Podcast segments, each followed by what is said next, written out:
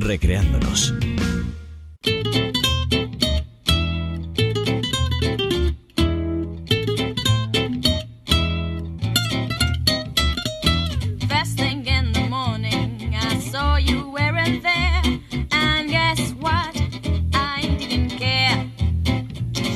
y con José Ángel López, nuestro experto en psicología del liderazgo, lo que hemos hecho ha sido ver películas. Bueno, más que verlas, analizarlas desde un punto de vista del liderazgo y de la gestión del talento. Y así es como hemos ido abordando este espacio a lo largo de todos los meses de la temporada. José Ángel, buenos días, bienvenido.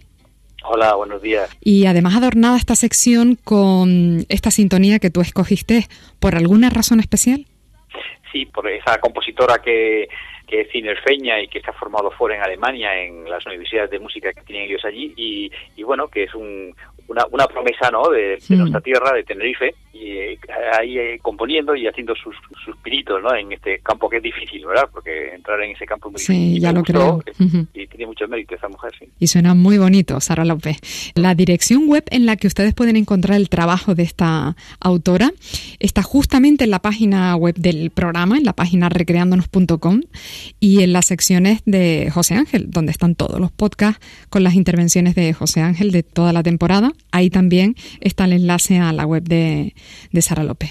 Bueno, el caso es que cuando José me facilitó el guion para la preparación de este último programa de la temporada, de cierre de esta temporada, me quedé asombrada. Dije, madre mía, hemos visto o hemos analizado nueve películas. Parece increíble, ¿no? Que hayan sido tantas. Sí, es verdad. A mí me pasó lo mismo, ¿eh? Cuando ves toda la documentación ¿no? y toda la información que hemos comentado, ¿no? Que ha sido mucha, ¿no? Mm. Pues dice, eh, lo mismo que tú dices, anda, ya ha pasado el tiempo y se pierde la perspectiva, pero es verdad que hemos hablado de un montón de cosas. ¿sí? sí, Bueno, pues el caso es que empezamos allá por el mes de septiembre. Yo creo que con la película, mm, no sé cómo decirte, no sé si la más dura, la que la que recogía momentos más difíciles, ¿no? De, de, comprender, de digerir el experimento, una película del año 2010. En su momento nos explicaste que estaba mm, basada en hechos reales, que era un experimento de psicología social, nada menos que de la Universidad de Stanford, y que se tuvo que cancelar por la crudeza, ¿no? De los resultados que se iban obteniendo. ¿Cómo era aquello? Efectivamente, era un experimento que se, se hizo en la universidad ¿no? de, Stanford, efectivamente, allá al principio de los 70, y consistía simplemente, simplemente en eh, coger gente de la calle y ofrecerles un papel de forma aleatoria, unos eran carceleros y otros eran presos, ¿no? Y luego en una situación simulada, en una cárcel simulada, pues cada uno tenía que representar el papel que le correspondía. Había muy poquitas reglas, muy sencillas, pero efectivamente lo que comprobaron los científicos fue que la gente cuando nos ponemos el traje de algo, de cualquier cosa, ¿eh? Carcelero, de jefe, de subordinado, de policía, de, de político, enseguida nos metemos en el papel y lo llevamos a unos extremos impresionantes, ¿no? Que fue lo que pasó ahí, que mm. era sobre el uso del poder y eh, el liderazgo, la sumisión, la conformidad, la presión del grupo, ¿no? Eran los temas que se trataron en ese experimento y se metieron tanto en el papel los carceleros y los presos por el simple hecho de estar en el papel, de estar mm. eh, con el traje correspondiente, que hubo una violencia terrorífica al cabo de los pocos días, incluso hubo un muerto y tuvieron que cancelar el experimento, ¿no? Esto nos avisa de lo que pasa en nuestras cabezas y a lo que tenemos que prestar mucho cuidado, ¿no? En el lado negativo para que no se desmadre e-, esas situaciones, ¿no? Accidentales que hay ahí y luego para eh, darnos cuenta de que lo importante que es que nosotros nos pongamos en la ropa del puesto, los jefes en el suyo, ¿de acuerdo? Y cómo eh, eso da mucha potencia a la hora de desarrollar los puestos, ¿no? Y entonces el liderazgo eh, mal ejercido, basado en, como hacían los carceleros, en la humillación, ¿no? en el sometimiento, y es evidentemente una forma negativa de dejarse de liderazgo. La segunda película que vimos, El Método, del año 2005, con aquel proceso de selección de personal, recordamos aquellas escenas en, en las que los candidatos mantienen aquella relación tan extraña, ¿no? Con aquellos silencios, con aquellas conversaciones entrecortadas, en fin. Sí, acercarnos a ese mundo de la selección de personal, ¿no? Que es muy muy usual y muy importante dentro del mundo del trabajo y ver una forma ¿no? en la que se seleccionan a altos directivos ¿no? Eh, con algo que es real, se hacen simulaciones, eh, se hacen en la, típica entrevista ¿no? y, una, una simulación donde hay un juego, ¿no? donde se, se mete en juego y donde incluso hay personas confederadas dentro del grupo que simulan eh, determinadas actitudes para ver cómo reacciona la gente. ¿no? Y, eh, donde la comunicación no verbal de los participantes, de los actores, estaba muy bien lograda desde mi punto de vista, ¿no? Bueno, y con Intocable, peliculón del año 2011, ahí nos lo pasamos muy bien. Y ya entraba aquí de lleno otro asunto que tú querías abordar a lo largo de la temporada, que era el liderazgo vinculado a la inteligencia emocional. Sí, porque juega mucho la película, por un lado, con la música y no es accidental. Y entonces, efectivamente, estaba la relación entre esos dos hombres, ¿de acuerdo? En lo que las emociones se movían mucho, tanto por el cuidador como por la persona que estaba cuidado, y donde el jefe, a, pesar de la posición de poder que tenía, ¿no? la persona rica, casi como una persona inmigrante, ¿no? cuidaba mucho las emociones, ¿no? Eh, a, mí me gusta mucho en esta eh, película eh, casi al final, cuando el jefe lo deja ir hmm. para que cuide a su hermano, ¿no? Sí, eh, lo recuerdo, sí. Eh, sí, porque es, yo lo llamo el acto de amor, ¿no? El amor que un jefe puede tener con sus subordinados para, a pesar de que es muy, muy importante para él, lo deja ir, ¿no? Igual que en las parejas reales. Y esa escena me gusta mucho porque atiende mucho a las emociones. Bueno, pues seguimos avanzando. Estamos ya por el mes de octubre aproximadamente cuando nos trajiste el discurso del rey otro peliculón de 2010 y aquí ya se abordaban resolución de conflictos o cómo afrontar no los conflictos, sobre todo los conflictos con uno mismo, ¿no? Iba la cosa por ahí.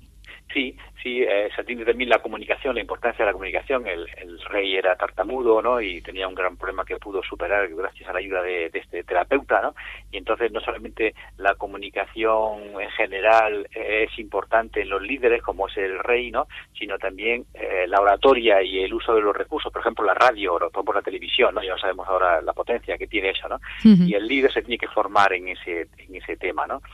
Y luego también en la película como el, el terapeuta igual que cualquier líder tiene que hacer, genera un entorno de seguridad a pesar de que el subordinado, en este caso el, el rey, ¿no? el, paciente se pueda quejar eh, con una norma, unos límites muy claros para permitir el desarrollo de la persona. ¿no?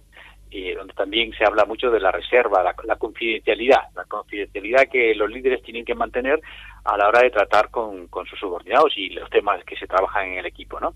Al final, eh, donde toda la película se ve al rey como, ¿no? Tiene explosiones de rabia muchas veces eh, que parten de su propio, de su propia inseguridad, ¿eh?